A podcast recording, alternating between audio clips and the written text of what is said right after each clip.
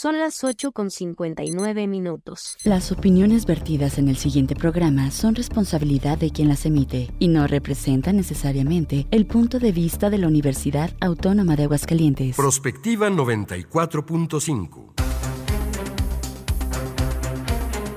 Un espacio para analizar el entorno político, social y económico de la mano de los profesionales. Prospectiva 94.5. Comenzamos.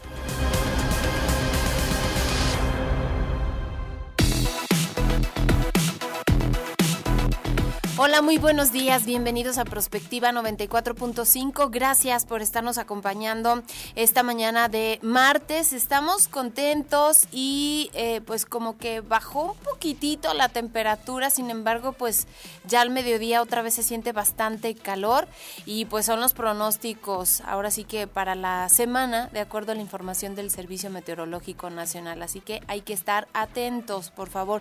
También un aumento en los padecimientos de las vías respiratorias. Ojalá que podamos todos, pues ahora sí que en cualquier síntoma acudir a recibir atención médica.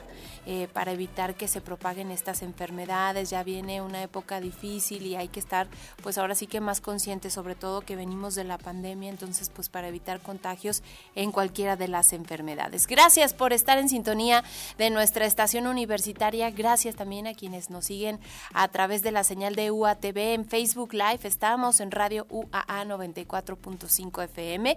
Y bueno, pues como todas las mañanas me da mucho gusto saludar a mi compañera en la conducción, María Hernández. ¿Cómo estás, Mari, muy buenos días. Hola Leti, muy buen día. Pues comentando precisamente que no amaina el calor, a pesar de que ya entramos al otoño, seguimos más o menos con temperaturas eh, pues muy parecidas a los inicios del verano, así que, pero de todas maneras hay que cuidarnos en tema de vías respiratorias y también de algunas infecciones intestinales o estomacales. Sí, hay un aumento de casos y hay que acordarnos también de este tema del dengue ya hay casos aquí en Aguascalientes, entonces, pues ahora sí que si tiene usted fiebre, eh, diarrea, síntomas, de resfriados también. Como de gripa, pues hay que acudir a, recibir atención médica también para evitar estar contagiando a los demás. Y pues bienvenidos a todos los que nos están escuchando a través del 94.5 de FM, a quienes nos ven a través de UATV. Muchas gracias a, a Juanita y a Checo que nos están apoyando en los controles técnicos. Queremos recordarles a todos nuestro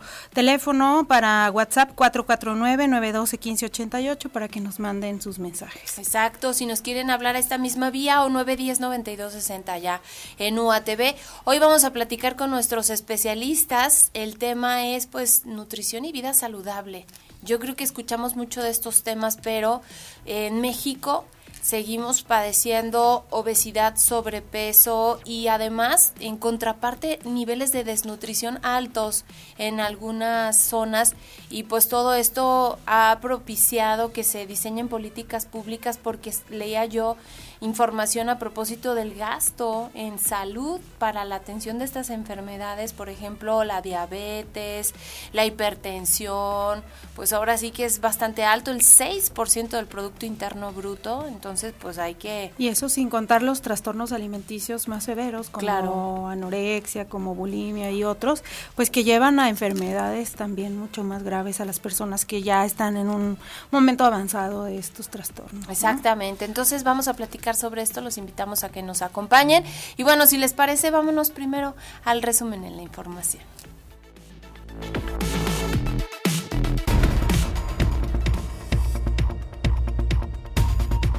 La coordinadora general del Observatorio de Violencia Social y de Género, Violeta Sabas Díaz de León, presentó su postulación para ocupar la titularidad de la Comisión Estatal de Búsqueda de Personas Desaparecidas tras la convocatoria realizada por el Gobierno del Estado. Cabe señalar que esta dependencia ha estado solamente bajo el mando de un encargado de despacho y diferentes organizaciones de familiares de desaparecidos que han señalado la necesidad de nombrar un titular para dar cauce a diferentes expedientes que se tienen de personas desaparecidas. En este sentido, manifestaron que Sabas tiene el perfil idóneo para liderar los trabajos de la Comisión Estatal que ha estado acéfala, además, por un año. Y bueno, pues ojalá que el tema político se haga de lado. Yo creo que Violeta Sabas es un buen perfil, no sé cómo lo veas tú, María. Me parece que sí, bueno, lo ha demostrado ahí en el Observatorio de Violencia Social y de Género. Creo que ha hecho un muy buen trabajo en la defensa de, la, de las mujeres, sobre todo en el tema de violencia, pero también creo que ha sido una activista de las más presentes durante los últimos años en Aguascalientes, ¿no? Entonces, pues yo creo que en ese sentido tiene un perfil idóneo para, para poder llevar a cabo los trabajos de esta esta comisión de búsqueda de personas. Vamos a ver la decisión, por supuesto, se la daremos a conocer en este espacio. Es una convocatoria que realiza el gobierno del estado. La alcaldesa de Cotija, Michoacán, Yolanda Sánchez Figueroa, fue liberada tras más de dos días en que fue privada de su libertad por un comando armado en Zapopan, Jalisco, como lo comentábamos el día de ayer. La, presidencia municipal, la presidenta municipal fue localizada con vida esta mañana, de acuerdo al gobernador de Michoacán, Alfredo Ramírez Bedoya, quien publicó en su cuenta de ex.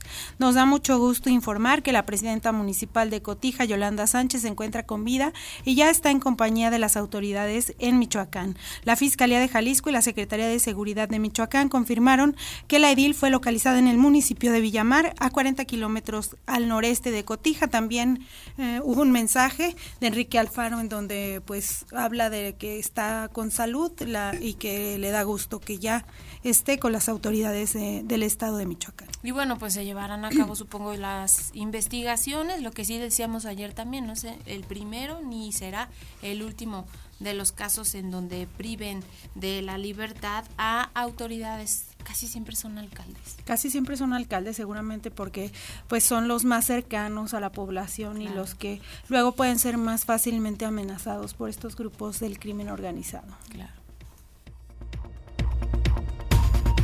En el tema político, pues ya hay perfiles. Ahora sí que se están apuntando para la Ciudad de México. Clara Marina Brugada Molina, exalcaldesa de Iztapalapa. Omar García Harfush, ex titular de la Secretaría de Seguridad Ciudadana. Y Hugo López Gatel, por lo pronto, se registraron en el Partido Morena como aspirantes a la coordinación de defensa de la transformación en la Ciudad de México rumbo a las elecciones del 2024. El dirigente morenista estaría definiendo su participación en la contienda durante las próximas horas. Ya había adelantado que estaba como preocupado y además hizo como un recuento de todos los cargos en los que ha participado, muchos de ellos muy cercano a Marcelo Sobre todo a Marcelo Ebrard. Exacto. Y bueno, pues creo yo que el día de hoy va a anunciar que efectivamente va a participar en esta contienda. Entonces, pues serían cuatro los perfiles para la Ciudad de México. Mientras tanto, en los otros nueve estados en los que se van a elegir gobernadores, se han presentado ya aspirantes, al menos 16 de ellos son funcionarios del gabinete federal. Ahora sí que la desbandada, ¿no? De funcionarios. No sé cómo va a terminar el gabinete federal en el último año de la administración, sobre todo en, bueno, en temas que son prioritarios, ¿no? Claro. Uno de, lo, de las figuras más visibles, por ejemplo, pues era el Hugo López Gatel en el tema de salud. Ayer también, por ejemplo, el Procurador Federal del, consumidor Ricardo Schiffel presentó su dimisión justo ayer para contender por el gobierno de Guanajuato. En Veracruz, la secretaria de Energía, Rocío Nale, y de Eric Cisneros Burgos, actual secretario de Gobierno del Estado. La Suprema Corte de Justicia de la Nación eligió las dos ternas que enviará al Senado con los seis aspirantes que reemplazarán a dos magistrados de la Sala Superior del Tribunal Electoral del Poder Judicial de la Federación. Durante la sesión de ayer, los ministros escucharon a los aspirantes que buscan llegar al tribunal en lugar de los magistrados José Luis Vargas e Indalfer Infante, quienes concluirán su encargo el 31 de octubre. La terna de mujeres está conformada por Marcela Elena Fernández Domínguez, Claudia Valle Águila Águilas 8, perdón, y Gabriela Villafuerte Coelho. Asimismo, la de hombres quedó integrada por Rubén Lara Patrón, Francisco Javier Sandoval López y Armando Ismael Maitret. Y bueno, pues hay que señalar que es muy importante la integración del Tribunal Electoral del Poder Judicial de la Federación, sobre todo cuando vamos a enfrentar un proceso tan importante, el más grande de la historia. ¿no? Y bueno, casi una semana después de que inició el arribo masivo de migrantes, en su mayoría venezolanos, autoridades estadounidenses estimaron ayer que unos 15.000 extranjeros ingresaron a Texas por esta ciudad fronteriza y se prevé que más personas continúen llegando para pedir asilo humanitario. Entre el miércoles y viernes pasado se dio el flujo más fuerte cuando al menos 9.000 migrantes irrumpieron en la zona de Eagle Pass y desde entonces grupos con cientos de extranjeros han seguido llegando diariamente desafiando al río Bravo, los alambres de púas colocados en la orilla tejana y miles de policías fronterizos y militares estadounidenses. Ayer al mediodía, por ejemplo, unos 300 migrantes con familias, con mujeres embarazadas, niños y bebés cruzaron el río para entregarse a los agentes. Mientras en la frontera sur continúan los enfrentamientos, unos 800 elementos de las Secretarías de la Defensa Nacional y de Seguridad y Protección Ciudadana Estatal, así como de la Guardia Nacional y la Fiscalía General del Estado, se de Comitán hacia la frontera Comalapa. De acuerdo a las autoridades, la finalidad es fortalecer la presencia de las instituciones de seguridad, prevenir la comisión de hechos delictivos y en caso necesario restablecer el orden y el libre tránsito en esta región. Este es un problemón de verdad tremendo que están enfrentando no solamente allá en Estados Unidos, en México, estamos viendo aquí en Aguascalientes las imágenes también. De verdad que preocupa mucho porque pues no se había visto esta cantidad de gente que quiere llegar a la Unión Americana y decíamos antes de iniciar este programa, Mari, que este tema nos tiene perturbadas, pero es sobre todo porque pues creo que hay la esperanza de estos migrantes de que efectivamente van a poder cruzar la frontera. Con esta nota de los 15 mil que entraron por Texas, pues como que se alienta un poco más. Esta se alienta a que ellos pues sigan este esta búsqueda del sueño americano. Sin embargo, pues muchos de ellos son regresados, escucha, hemos escuchado en los medios, porque además ha sido también un foco de todos los medios de comunicación nacionales e internacionales, toda esta pues esta migración masiva que se está dando a través de nuestro país y sobre todo a través de los trenes, ¿no? Y como pues muchos de ellos ya han ido, han sido regresados y otra vez lo están intentando para poder llegar a los Estados Unidos, muchos de ellos eh, venezolanos, pero también de otros países de Sudamérica y de también de nuestro país, ¿no? Que quieren alcanzar la frontera norte. Pues vamos a ver hasta dónde, hasta qué dimensiones alcanza este problema que estamos enfrentando Estados Unidos y México.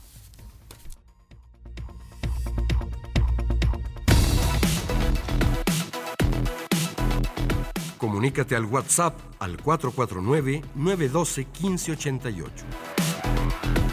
Búscanos en Facebook como Radio UAA o en Instagram, Radio UAA 94.5 FM.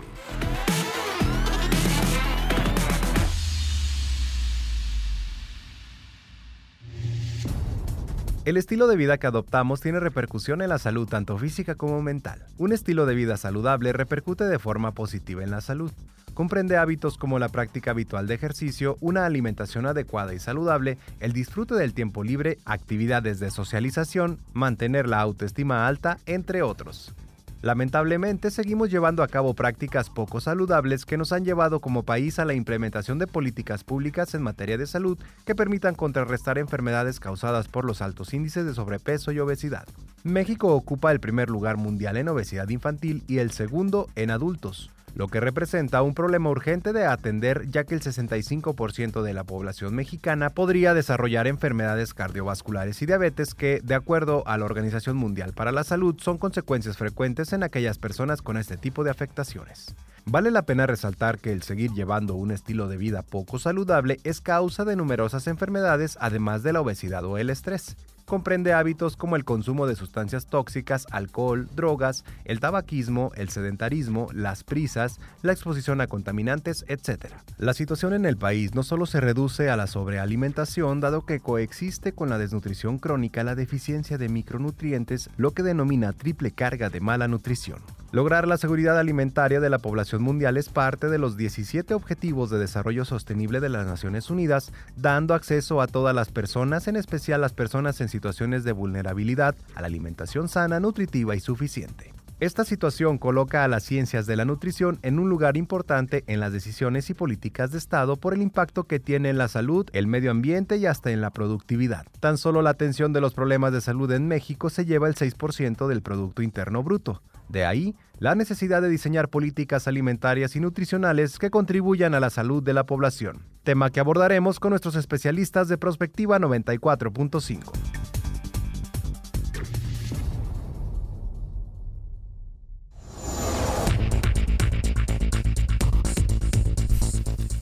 las 9 de la mañana con 14 minutos y bueno, pues ya escuchamos el tema estilo de vida, de vida saludable y nutrición y tenemos hoy dos especialistas. Gracias al nutriólogo José Arnold Contreras Martínez por estar aquí con nosotros. Bienvenido. Muchas gracias por la invitación. Y también está con nosotros la maestra Judith Martín del Campo Cervantes, secretaria de docencia de pregrado del Centro de Ciencias de la Salud y también es nutrióloga. Bienvenida, maestra. Muchas gracias. Gracias. Escuchábamos en la, en la cápsula, maestra. Tenemos dos problemas fuertes en México. Uno, el de la obesidad y el sobrepeso que está afectando pues a nuestros niños ya desde hace algunos años. Se han implementado algunas políticas públicas, incluso programas para pues prevenir, eh, llevar a cabo actividad física, etcétera, pero pues parece que no, no hay esta tendencia a la baja, por lo menos no la que nosotros quisiéramos ver reflejada, porque además el costo en salud es bastante importante, derivado de las enfermedades que provoca el sobrepeso y la obesidad.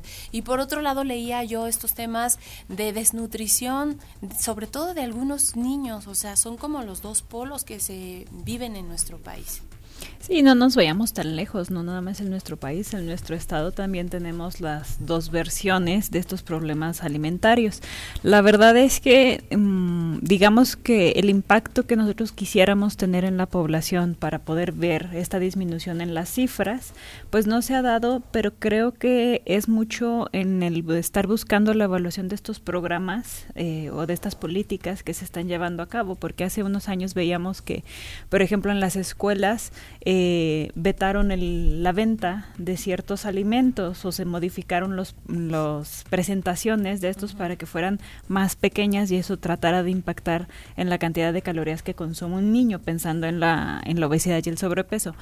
Pero ¿qué pasaba? Pues que ahora los papás les llevaban el lonche y en el lonche ahí es en donde no tenemos como la, el impacto que quisiéramos, porque luego, la verdad, pues aquellos que somos padres, en la mañana tenemos muy poco tiempo y lo más fácil es aventarles unas galletas, un jugo y sas, ¿no? O sea, ahí, ahí ya está la comida del, del niño.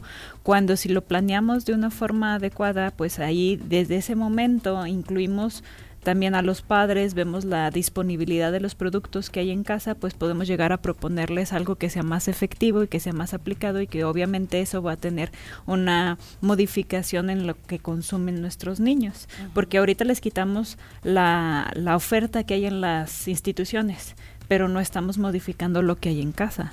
Entonces ahí vamos. Eh, la verdad no es algo que podamos cambiar de la noche a la mañana y sí se necesita la interacción de todo el núcleo familiar, porque luego también a veces pasa que en casa se maneja de cierta manera y cuando van con los abuelos o cuando van con los familiares es otra muy diferente. Y ahí es en donde también pues llega a haber estos retrasos tenemos como ciertos tabús respecto a las dietas. O cuando pensamos en dieta, pensamos en un régimen alimenticio como muy severo o que nos, nos hará trabajar de más en cuanto a preparar alimentos, etcétera. ¿Cómo podemos facilitar el comer comida, digamos, saludable sin, sin ser tan complicados en la preparación de estos alimentos? Suena muy irónico, pero creo que lo más sencillo es enseñarles. Generalmente cuando pacientes llegan a consulta, a, consulta, yo les veo la cara de preocupados en el momento en el que van a entrar. Escuchan la palabra dieta y piensan que es como algo totalmente restrictivo, ¿sí?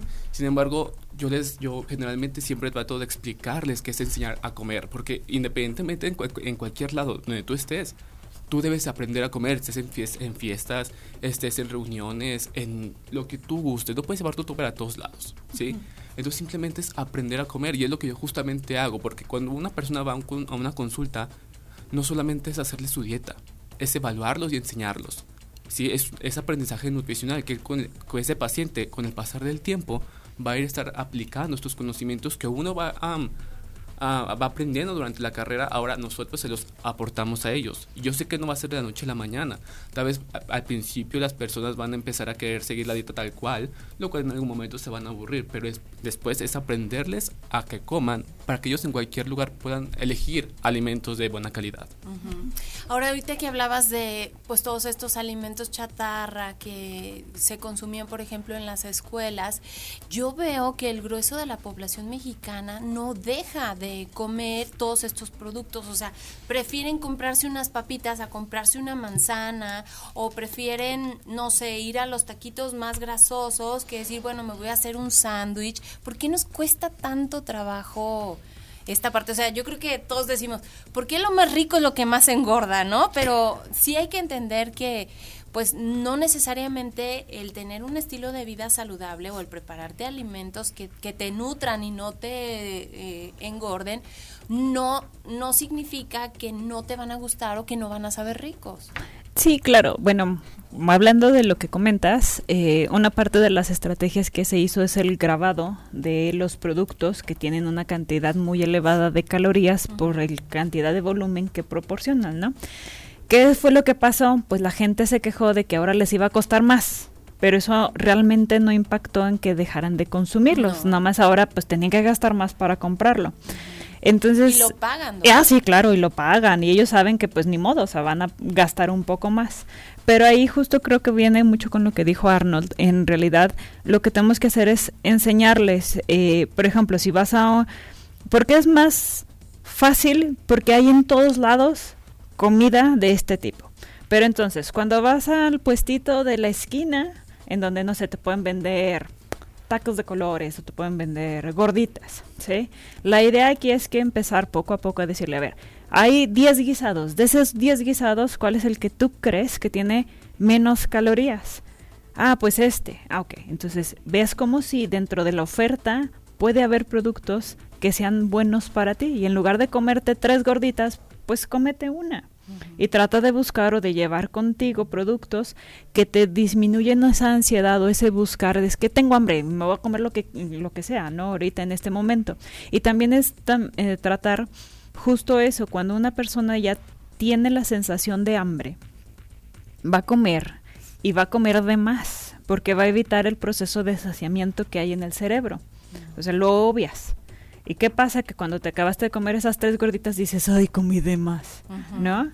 Pero si lo hubieras hecho de una forma más calmada, te hubieras dado cuenta que con una te sacias.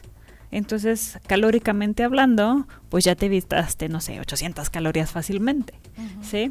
Y es empezar también a ver, mucho nutrición va relacionado con psicología porque tenemos que valorar que lo que comemos nos satisface no nada más fisiológicamente, sino también mentalmente, que hablaban, bueno, ya no quiero salir, pero ¿por qué no sales? E incluso en los merenderos te van a poner un mundo de botanas, pero te aseguro que te van a poner pepino y jícama y te van a poner palomitas, que eso contra los chicharrones y las papas son menos calorías, ¿no? Y es enseñarles justo que dentro de la oferta hay opciones que van a ser mejores que otras. Por ejemplo, ¿cuáles van a ser mejores opciones? Mm, bueno, antes de eso, quería nomás uh, algo, algo, que dijo la doctora es muy cierto. Y si hablamos de elegir alimentos saludables, es complicado por la biodisponibilidad o la disponibilidad que hay de productos en los lugares. Generalmente, por ejemplo, yo trabajo en un lugar donde lo más cercano que hay son máquinas de, expansión, de expandidoras. Expendedoras. Expendedoras, perdón. Entonces, yo cuando tengo hambre, yo no tengo ninguna cercanía a elegir alimentos saludables. Y así hay en muchos lugares. En, partes. exactamente. Yo, nunca he visto que te vendan una bolsita de zanahorias así. Mm. ¿Sabes qué? Ah, tenemos que también pensar en esto de forma diferente. Yo, las máquinas expendedoras aquí pues siempre tienen productos nada buenos, ¿verdad? Bueno, en un viaje que acabo de hacer, había una máquina expendedora que vendía ensaladas, yogurt y biónicos y dije, wow, si eso lo llevo donde yo trabajo, sería un hitazo, Porque si hubiera, lo comprarían. Exactamente, el problema es que no existe esa oferta, entonces, ¿a qué te vas? A lo que hay aquí ahorita porque tengo cinco minutos para comprar. Y tengo hambre. Y así pasa en cualquier lugar, por lo cual siempre va a ser más rápido optar por esos alimentos altamente calóricos, porque nos hace tan fácil siempre decir, no, pues que coma bien. Sin embargo, hay factores sociales, ambientales que a veces no lo permiten o no lo hacen tan sencillo como quisiéramos, ¿sí? Por ejemplo, no, si hubiera estas máquinas, pues lo compraríamos, porque será lo que estaría a la, disposición de las personas. Pero pues lamentablemente aún no podemos, o estamos tratando de ello. Ahí va un mensaje a los emprendedores, ¿no? Claro, por favor tráiganlas, por favor tráiganlas, son necesarias. Sí, porque justo esta maquinita estaba en un área de gobierno. Ah, y dije, míralo, bien bajada esa bola, ¿no? Porque la gente no puede tener tanto tiempo para salir a buscar. Y si aquí está y es de buena calidad, pues no te va a importar pagar 10 pesos más, ¿sí? Porque ya sientes que estás cuidando tu salud. Ahora, en parte eh, para responder la pregunta, incluso en las tienditas, pues están las partes de las papas y de los panecitos, pero la mayoría de las tienditas también, bueno, digamos un poco más que encuentras en cada esquina, ¿no? Eh, también hay fruta, que te va a costar una manzana 15 pesos, pero hay fruta. Incluso yo les decía, luego hay este lugares que te venden así, que tienen todos los guisados así hermosamente feos, eh, bueno, no feos, muy grasosos, y al lado tienen la barra de ensaladas y nadie ve las ensaladas o nadie piensa que, bueno, en lugar de comerme mi, mi bolillo, puedo comerme un plato. Y ya con eso ya disminuí la cantidad de calorías que venía en el bolillo que está pasado por mantequilla, ¿no? Entonces, ¿qué es lo que se tiene que hacer? Opciones hay pero la gente decide no verlas. Y es abrirles este panorama de que, a ver, ¿por dónde trabajas? ¿O qué es lo que haces? ¿O qué, cuál es tu, tu, tu ser diario? ¿O cuáles son tu, tu, tu rutina? ¿Y qué hay cerca de ti que pueda llegarte a impactar? Incluso tenemos emprendedores que tienen sus este, empresas en las cuales te traen tu comida, te traen tu desayuno, tu colación y tu comida. Y eso equivale al mismo dinero que te gastarías nada más yendo tú solito a desayunar con las gorditas o con este no sé, o cualquier producto que te encuentres más cerca, pero acá te están dando tres comidas y acá estarías nada más comiendo una hipercalórica. Entonces, creo que falta conocimiento de estas opciones y que también tengamos esta mentalidad abierta a buscar justo eso. Y como bien dice Arnold, esto tarda, pero una vez que la persona ya entendió cómo alimentarse bien, es difícil que regresen a sus hábitos anteriores, porque ya saben cómo intercambiar las cosas, cómo decir, bueno, puedo ir a comer, tengo un evento en la noche, voy a comer todo esto, ya más o menos sé. Entonces me preparo durante el día para que lo que coma en la noche no impacte negativamente en mi peso. Y yo creo que es un tema de todos los días, o sea, efectivamente es un estilo de vida saludable, porque eh, una vez que pues entras a este mundo de conocer las combinaciones de los alimentos y efectivamente si de pronto tienes una fiesta y sabes que vas a comer un poco más de lo normal, pues a lo mejor le bajas poquito en la comida y en el desayuno para equilibrar.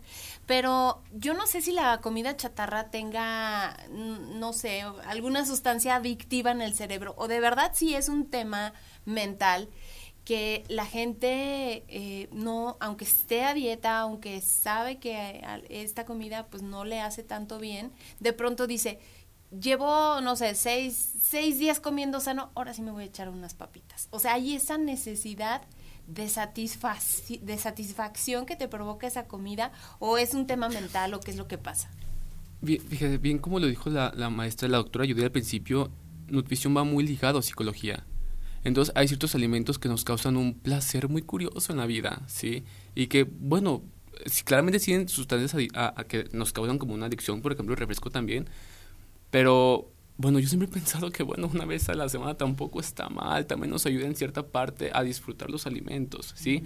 Claramente siendo conscientes que ese tipo de alimentos en un, en un, consumo crónico nos pueden llegar a causar algún tipo de daño. Claro. ¿Y qué tanto estamos eh, mejorando en general con todas estas restricciones que se han puesto a los alimentos? También nuestro estilo de vida en cuanto a hacer ejercicio, a ser un poco menos sedentarios, cuando la tendencia, sobre todo de la tecnología, nos lleva justamente a ser más sedentarios. Híjole, es bien complicado porque nuestro día a día cada vez se está acelerando más y batallamos para buscar o encontrar esos poquitos minutos en el día que podamos llegar a aplicarlos en realizar algún tipo de actividad física. Em, híjole, aquí creo yo que... Mm, yo les decía a mis alumnos el otro día, son muchachos que tienen entre 17 a 19 años, yo creo. Les preguntaba, ¿quién de ustedes hace ejercicio ahorita que son estudiantes y que realmente pues sus responsabilidades son menores, hablando que solo realmente pues la mayoría nada más viene a estudiar, ¿no? Y nada más tres me levantaron la mano. Le digo, si no impactamos con ustedes ahorita, que tienen el tiempo y que pueden generar el hábito, una vez que ya salgan, que tengan su vida profesional, pues va a ser mucho más complicado. Eh, siempre pasa que nuestra mm, núcleo de amigos nos jala. Si tenemos un núcleo de amigos que les gusta hacer ejercicio, seguramente nos jalarán a hacer ejercicio. Tenemos un núcleo que nos que les gusta estar saliendo yendo a lugarcitos sociales, pues seguramente no haremos ejercicio. Entonces, una sería buscar lugares que te apoyen con esta situación psicológica de que te jalen. ¿No? La otra es, yo les digo a, mis, a, las personas que luego me preguntan, o a mis pacientes, les digo, bueno, a ver, ya traes una tendencia genética a desarrollar ciertas enfermedades, está en ti el no desarrollarlas. Una va de la mano con la alimentación y la otra va con el ejercicio. Aparte el ejercicio te ayuda como una forma de desestresarte. Te ayuda a generar endorfinas, te ayuda a generar serotonina que te va a apoyar a que sientas menos esa pesadez del estrés que tenemos en el día a día. Entonces, si es como cambiarles de droga, digamos, en lugar del café, pues te voy a dar el ejercicio y vas a tener una sensación de este, ahora sí que estoy haciendo algo por mí pero es bien complicado encontrar el punto de quiebre en la que la persona diga, ok, necesito hacerlo. Y por mucho que se los digamos, por mucho que se los propongamos, si la persona no está convencida, no lo va a realizar.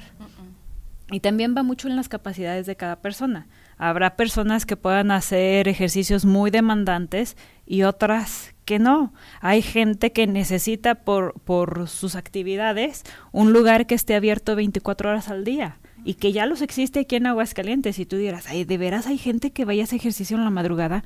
Sí, porque es el horario en el que lo pueden este, realizar y ya lo sienten como una necesidad para ellos. Entonces, creo que mucho va de la mano en buscar ese punto en la que la persona sienta la necesidad de realizarlos, porque de lo contrario, por mucho que veamos la importancia, no lo van a llegar a aplicar.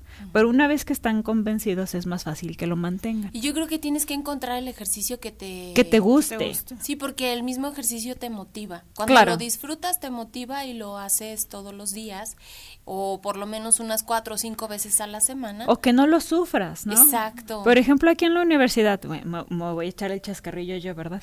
Este, eh, de un lado al otro de la universidad, nos vamos en coche o nos vamos en otras cosas que no es que traigo un, un, un, patín eléctrico. pero en el simple hecho de caminar de un lado de un edificio al otro ya estamos realizando algún tipo de actividad física que va a impactar en nuestra salud. Y son cambios bien sencillos no entonces este no tenemos que irnos a comprar la membresía de un gimnasio o a buscar clases de tal o cual cosa de hecho, lo puedes hacer en casa. En, pandemia lo hicimos mucho. Hay un montón de rutinas, hay un montón de videos que te pueden apoyar y va en relación a lo que te gusta. Y lo puedes hacer en casa. No necesitas eh, un equipazo, o sea, con tu propio peso y puedes ya ahí ya impactar. Pero el punto es que sientas la, necesidad de hacerlo. También, también la disciplina y buscar el horario, no hay pretexto sí, el pretexto está en nuestra mente y si mientras ustedes o, nosotros no lo eliminemos, ahí siempre va a estar. Y el paso eres tú. Son las 9 de la mañana con 33 minutos. Tenemos que hacer una pausa. Los seguimos invitando para que participen con nosotros. 449-912-1588 y 910-9260. Nuestras líneas de comunicación en Facebook nos ubican como Radio UAA 94.5. Vamos a este corte, regresamos con más. Prospectiva 94.5.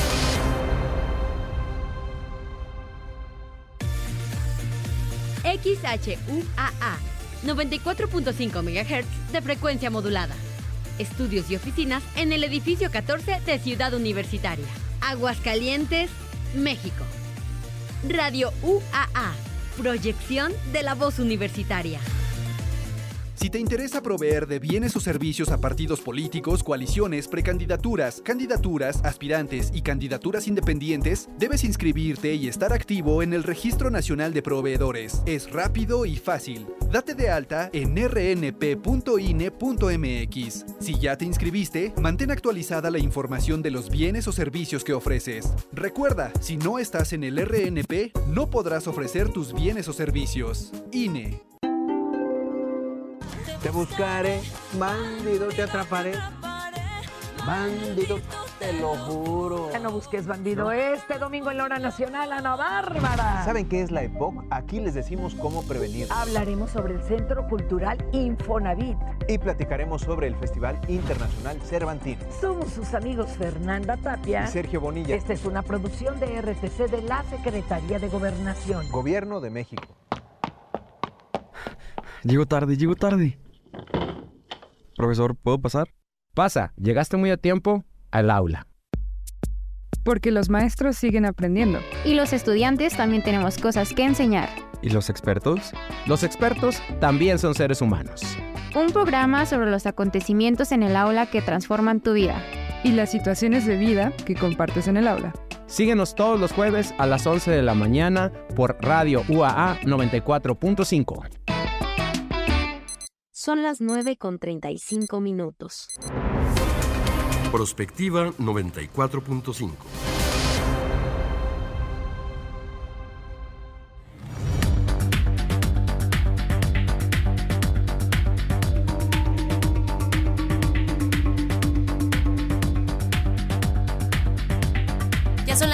mañana con 36 minutos. Estamos platicando con dos especialistas en el tema de la nutrición, José Arnold Contreras y la maestra Judith Martín del Campo Cervantes. Y bueno, hemos venido platicando pues de uno de los problemas que tenemos aquí en México, obesidad y sobrepeso. Eh, está afectando a nuestros niños, pero el otro es la falta de nutrición. ¿Qué es lo que comen o qué les damos a los niños que no están bien nutridos? ¿Qué es lo más fácil o por qué tenemos este problema? Mira, justamente a veces pensamos que la, desnutrición es simplemente ver a la, a la persona como chupadita, flaquita. así flaquita, y justamente no, realmente, de hecho, de la mano como concierto de comer mal, si empezamos a alimentarnos mal, sin darle al cuerpo lo que mi cuerpo me está pidiendo y lo que mi cuerpo necesita, vamos a tener deficiencias nutricionales tal vez de ciertas vitaminas, de ciertos minerales, que a la larga el cuerpo lo tiene que sacar de alguna manera, lo tiene que expresar. Ok, si yo no consumo la proteína suficiente, si no consumo zinc, pues ah, el cabello se va a desprender, mis uñas se van a ver quebradizas, mis uñas se van a quebrar, no, que, tantas cosas que uno dice, ay no, ya se me está cayendo el cabello, ¿por qué será? ¿Por qué mi piel está más reseca? No sé.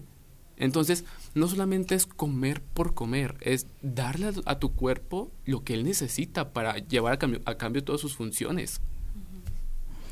Sí, también tenemos a la par la disponibilidad y el costo de los alimentos. Si nos vamos al otro extremo, hablamos mucho de obesidad y, y, sobrepeso, pero la parte de la desnutrición implica, así como decía Arnold, no es nada más una baja de peso y normalmente cuando es un bajo peso es a expensas de grasa y de músculo.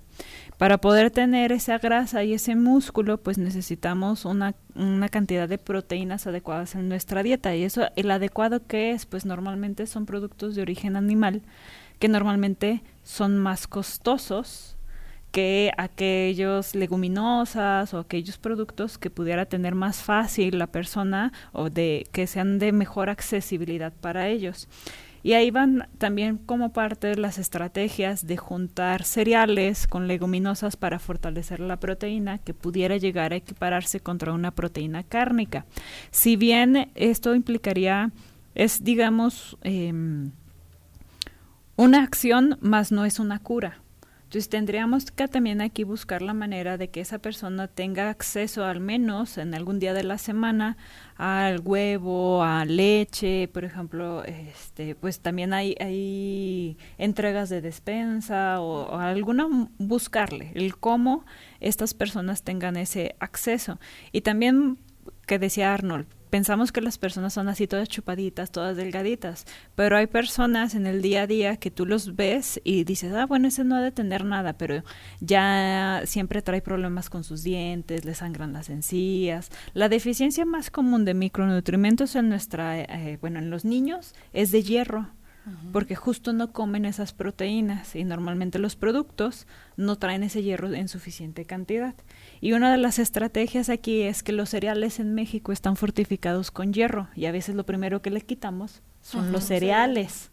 Entonces, por quitar una cosa para evitar que les dé obesidad, pues les estamos impactando en otra porque ahí no evaluamos a la persona. Entonces sí es mucho buscar qué hay en su alrededor y este pues tratar de, de, apoyarlos con, o, con comentarios o, acciones que realmente sean aplicables para cada persona o la accesibilidad que, que puedan llegar a tener. ¿Y qué tanto nos vamos hasta el otro extremo con los trastornos de, por ejemplo, de anorexia o de bulimia? Porque la gente para no estar pasada de peso, pues deja completamente de comer o tiene algunas prácticas como la bulimia y entonces, pues tampoco está, tampoco impacta saludablemente en nuestra vida, ¿no? Hablar de trastornos alimenticios es muy complicado, bueno, de verdad es un tema bastante delicado porque aquí interviene bastante psicología, muchísimo, o sea, no tienen una idea. A veces, si la persona no entiende aquí, bueno, en la cabeza, en su mente, realmente una intervención nutricional pues no va a ser el, el gran efecto, no va a ser la gran cura. Entonces ocupamos de las dos manos, tanto de psicología, tanto como de nutrición, para tener un mejor un mejor resultado, porque eso no, eso no se le va a quitar en un día, en dos días, no, esto es un problema bastante grande y que en la población mexicana es muy notorio. El simple hecho de decir, eh, mm, comí mucho en la noche, no voy a desayunar para que no, ah, no sé, para compensar. Desde ahí estamos teniendo un tipo de, problema. ¿Y a quién eh, le, sucede más común o eh, es más común que tenga este tipo de trastornos como la bulimia o la anorexia, incluso la vigorexia, doctora? Mm, digamos, eh, o sea, en género, sí normalmente es más común en el género femenino que en el género masculino. Pero eso no implica que los hombres estén exentos a presentarlos, solo que normalmente lo esconden mejor. Eh, y tenemos una muchísimos tipos de trastornos de la conducta alimentaria. Ya dijiste uno extra, que sería la vigorexia, y otro de la ortorexia, ahora con todos de las redes sociales, de que voy a alimentarme súper bien, así como me están diciendo los videos, y llega a ser tan excesivo que eso implica que solo como este producto y este no, este sí, pero esto ya no voy a modificar o ya no voy a cambiar, cambio mis, mis redes sociales porque ya no quiero eh, eh, salir, porque no puedo controlar lo que voy a consumir. Entonces, entonces, este, hay muchas, ahora sí que trastornos eh, psicológicos que van relacionados con la alimentación y se deben de tratar con un grupo multidisciplinario. Si ya se valora dentro del grupo la necesidad de internar a esta persona, es porque pues ya tiene un riesgo para su vida, porque si se mantienen esas conductas, pues ya va a caer en una cascada de que no podamos detenerlo y pues va a terminar en un desenlace fatal. Entonces esos son los que estamos eh, o los que se buscan eh, estar mm, mm, institucionalizando, metiendo a, estas instituciones eh, para poderles apoyar, pero sí aquí sería tratar de identificar esas conductas que se van modificando paulatinamente, pero tendríamos ahí tener a una persona que no que nos esté vigilando con lupa, sino que se dé cuenta de esos cambios pequeños que a la larga van a generar una modificación en mi conducta y tratarlos de atender a tiempo, porque ya cuando están en estadios muy avanzados es muy complicado revertirlos y ya quedan con algún tipo de secuela. Puede ser que no sea una secuela física, pero sí psicológica, en la que la persona se demerita mucho y entonces pues eso impacta en que ya no se realice como persona. Y justamente como dice la, la doctora Judith, es que nosotros nos demos cuenta y prevenirlo, como cualquier enfermedad, evitar que se vaya progresando. Tan solo a nivel de consulta, cuando llegan personas Y, uno lo va identificando bien cuando nos va platicando cómo come. De repente hay personas que te platican todo, que comen súper bien. Luego dicen, pero solamente el viernes, los viernes tengo permitido yo comer este alimento pero nomás es, no me paso más. O la forma en que lo expresan, la forma en que lo hablan, es cuando vamos diciendo, creo, que, creo, que esta persona no se lleva muy bien con su alimentación. O personas que sienten mucha culpa después de comer ciertos alimentos. Justamente cuando tengo personas que quieren como el control de peso y todo esto de sobrepeso y obesidad. No, doctor, es que, no, es que el viernes fui por una hamburguesa y se sienten súper mal, a tal punto de que se sienten que no bueno, se sienten muy mal ellos. Y entonces como ahí uno tiene que intervenir. Y justamente también tiene que ver mucho la enseñanza nutricional, justamente para evitar este tipo de problemas. Que si las dejamos pasar, porque hay gente que hasta regaña. sí, claro. Porque, ay no, ¿por qué comiste esa hamburguesa? Entonces, pues, no, pues la persona va a sentir más culpa todavía. más culpa. Y a la larga es como reto, alimentar ese que va a ser un probable, o más bien que ya es un problema, un trastorno alimenticio. Entonces, también es nuestra parte identificar y ayudar, ¿sí? ¿Quién, perdón, quien tiene un trastorno alimenticio eh, lo va a tener toda la vida, o sea, porque puedes ir a terapia, puedes ir con un nutriólogo y a lo mejor estabilizarte un tiempo, pero más adelante.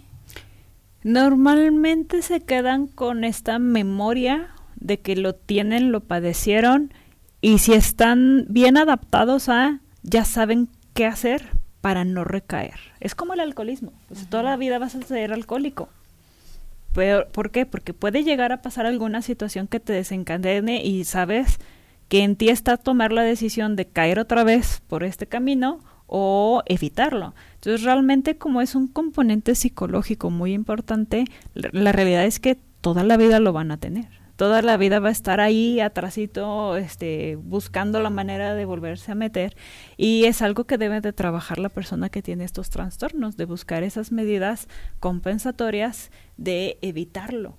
¿sí? Entonces, no, no es una enfermedad de la que te curas, porque no es una, bueno, sí es una patología, pero no es una enfermedad, digamos, una este, una gastritis, que te pueden dar medicamento y se te va a eliminar. Es exactamente, ¿no? Así como al tener un componente psicológico, pues algo es algo que siempre va a estar ahí. ¿Y qué tanto también se ha generado todo todos estos trastornos precisamente por estereotipos o medios de comunicación también que van planteando ciertas imágenes como las que debemos de seguir, ¿no? Mientras nuestra genética tal vez no, no le va a dar a esas imágenes, ¿no?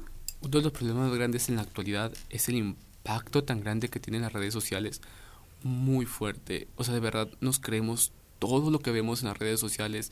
Uh, vemos cuerpos que, entre comillas, los vemos como perfectos, sonrisas perfectas, todo perfecto, cuando realmente tal vez no, no lo es, sabemos, sabemos esto, y justamente a veces que la genética ni siquiera nos permite esto, ¿sí? Yo no puedo pedir algo que por herencia tal vez nunca voy a tener. Por ejemplo, yo, quis, yo ya quisiera tener cabello súper abundante y todo, pero mi genética no me lo permite. Y hay que entender eso y al momento que entendamos eso vamos a comprender muchas cosas. Es muy importante cuando cuando, cuando yo voy a, una consulta yo les pregunto cuál es tu peso mínimo en edad adulta no pues que no sé 60 y tu peso máximo no pues ya tal. Ellos quieren bajar a 40 como si tu peso mínimo, nunca, ha sido, ese y, es importante ¿cómo, es tu familia cómo es tu papá cómo es tu mamá no pues así. Entonces ¿por qué me bueno yo no, no les digo eso pero ¿por qué pedir algo que genéticamente no estamos diseñados para eso. Que podemos ayudar claramente a reducir ciertas, a prevenir ciertas enfermedades cardiovasculares, claro, todo eso, pero también ser sinceros con uno mismo y, y ver cuál es nuestro alcance al final de cuentas. En este tema de los trastornos alimenticios, eh, pienso mucho en los papás, que mm, pues tratan de ayudar cuando hay, por ejemplo, adolescentes que ya los están enfrentando y que es complicado, porque recuerdo un caso cercano de una chica que su hermana de 9, 10 años ya tenía un trastorno. un trastorno, no recuerdo si era bulimia o anorexia, y me acuerdo las palabras de, de mi amiga que decía, es que es una desesperación porque este tema nos ha llevado a toda la familia a estar atentas de si está comiendo, si no, dice, porque aparte se vuelven, y perdón la expresión, muy mañosos porque ya saben que toda la gente está atenta a lo que ellos están comiendo y además es un bombardeo de es que tienes que comer y es que no comiste y es que, y todo el tiempo es así. Es que el impacto de las palabras hacia una persona, no sé, bueno, más bien no sabemos qué tan impacto puede tener nuestras palabras en otras personas. O sea, es algo que siempre nos han dicho, no opinar de los cuerpos ajenos, pero lo seguimos haciendo sin saber realmente el impacto. yo he escuchado a tantas personas que les hace tan fácil decir, ah, mira, está gordito, que deje de comer. Y yo, ¿y la alimentación es su problema? O sea, realmente si nos podemos a, pensar, ¿la alimentación es su único problema? Ah, no, es que también tiene depresión, tiene ansiedad, tiene resistencia a insulina, tiene tantas cosas que no solamente es la alimentación, ¿no? Entonces, no, si, si la, la, la, ¿cómo decirlo? Si el tratamiento correcto solamente fuera dejar de comer, ay, no, pues bien sencillo, pues, nada, pues nadie come nada y ya. Pero realmente hay tantos problemas que pueden originar una obesidad o el simple hecho, ay, no, estás muy flaquita, come más. Y la persona empieza a crearse problemas ya en su mente de, ay, no, es que sí, se me, sí me veré flaquita, ¿no? No, debo de comer más. Pero lo hacen de manera no sana. ¿sí? Entonces es cuando empiezan todos los problemas. Y nunca entendemos eso. No opinar de los cuerpos ajenos. no, sí, aparte mucho de los de los trastornos, este, quien lo ha vivido de cerca, es una terapia familiar, porque normalmente en el núcleo familiar es donde empezó el por qué generó ese trastorno. Entonces, justo esto de que, es que ¿por qué no comes? A ver, es que así no se le tiene que decir. Porque entonces estás afectando negativamente, porque te están sintiendo que estás con un tono de voz enojado y que lo único que puede controlar esa persona es el no comer. El típico, no te levantas hasta que acabes de comer las verduras. Y desde ahí, desde ahí, empezamos a generar aversiones. Las verduras las, versiones son malas. porque, ¿Por qué? Porque eso implicaba que no podías dejar empezar a jugar.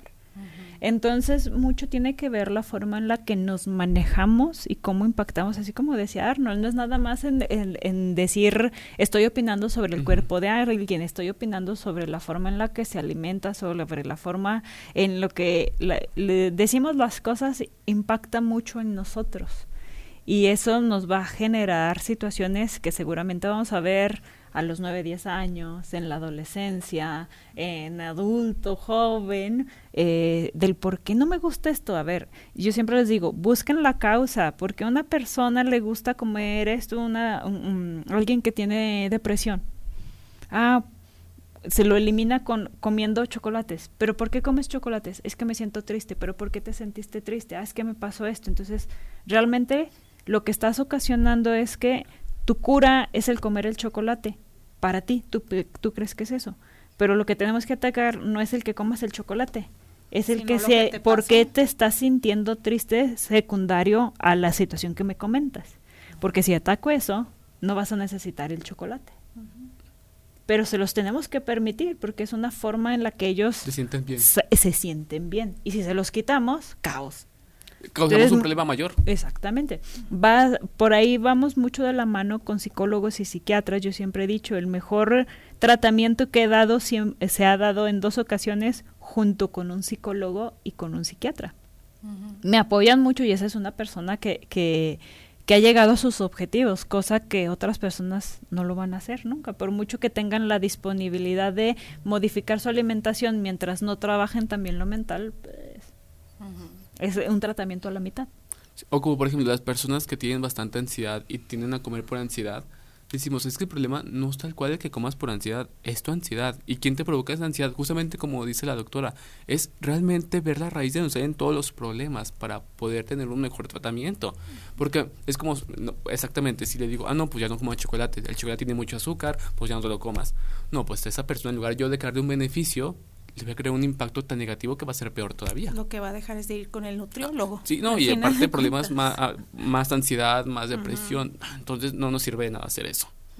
Más bien es buscar la raíz para así poder atacar todo eso. Claro. Muchas veces buscamos en los alimentos como un refugio, ¿no? A muchas, o sea, muchas cosas que vivimos en la cotidianidad.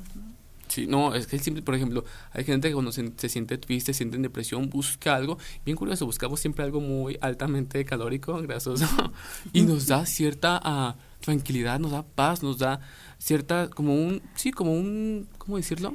Un placebo, placer, ¿no? Tal vez. ah, algo por el estilo. No, y aparte va muy de la mano con la forma en la que nuestra sociedad nos va inculcando estas cosas. Yo les comentaba ayer a mis alumnos, si ustedes van al día de hoy a una panadería, ¿qué van a encontrar? Panes. ¿Pero qué, de, qué tipo? Ay, de concha de chocolate. Y, y ahorita, ahorita, Pan de muerto. pan de muerto. de chocolate relleno de Ajá. chocolate. Y dices, ah, ¿por qué no? Porque pues ya casi es la época, ¿no? O sea, va de- hay cosas culturales que nos generan el, el comer esto. o sea, como ahorita en fiestas patrias, no te comiste un pozole, ¿cómo no? O sea, claro. va de la mano con la sociedad. Entonces es nada más saber compensar eh, esos ingestas que no deberían de ser tan comunes y que no deberían de ser tan vastas.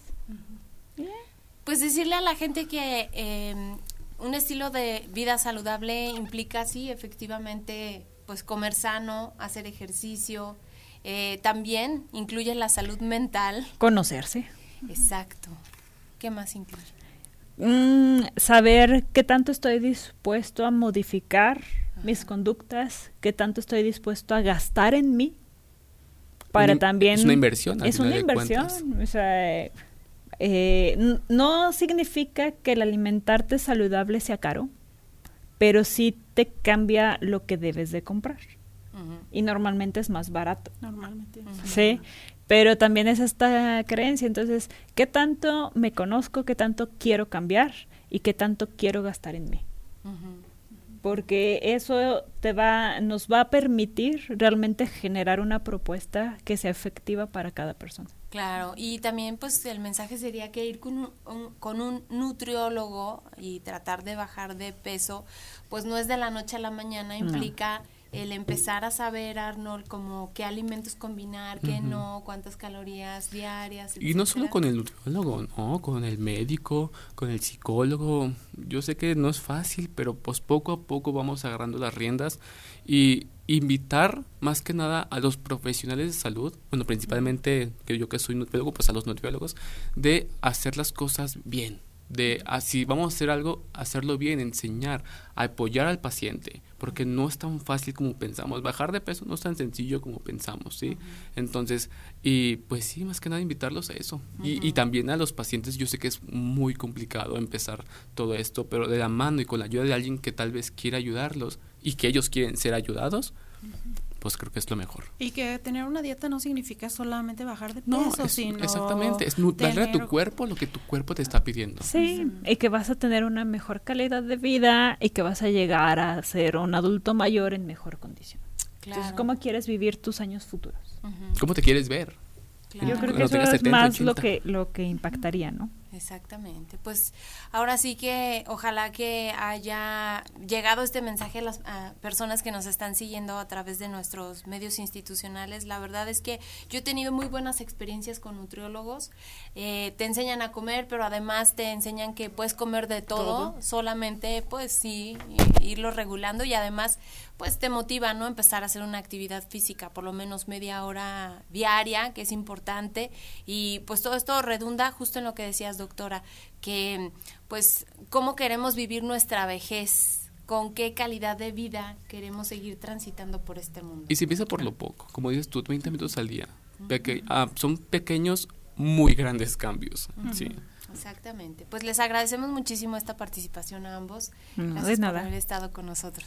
Un No. gusto de venirlos a acompañar. Muchas Un gracias. placer, que tengan un bonito día. Gracias a todos ustedes y nosotros ya nos vamos, Mari. Nos vamos, los invitamos como siempre a que mañana nos escuchen y nos vean a través de UATV. Vamos a tener un tema también muy interesante sobre los seguros, cómo tenemos que comprarlos, qué tipo de seguros son los más importantes para Por favor, háganlo etcétera. porque la vejez Antes de que me robes. Antes de... No, la verdad es que es un tema bien importante porque no pensamos nunca cómo queremos nuestra vejez. No. No. pensa- y decimos, vejez, ay, 70, 80 años. No, yo quisiera jubilarme a los 50 y para poder hacer eso necesito esto que les van a comentar el día de mañana. Entonces pongan mucha atención. Sí, no, luego piensan que los hijos vamos a mantener a los papás y a veces no. O a los abuelos.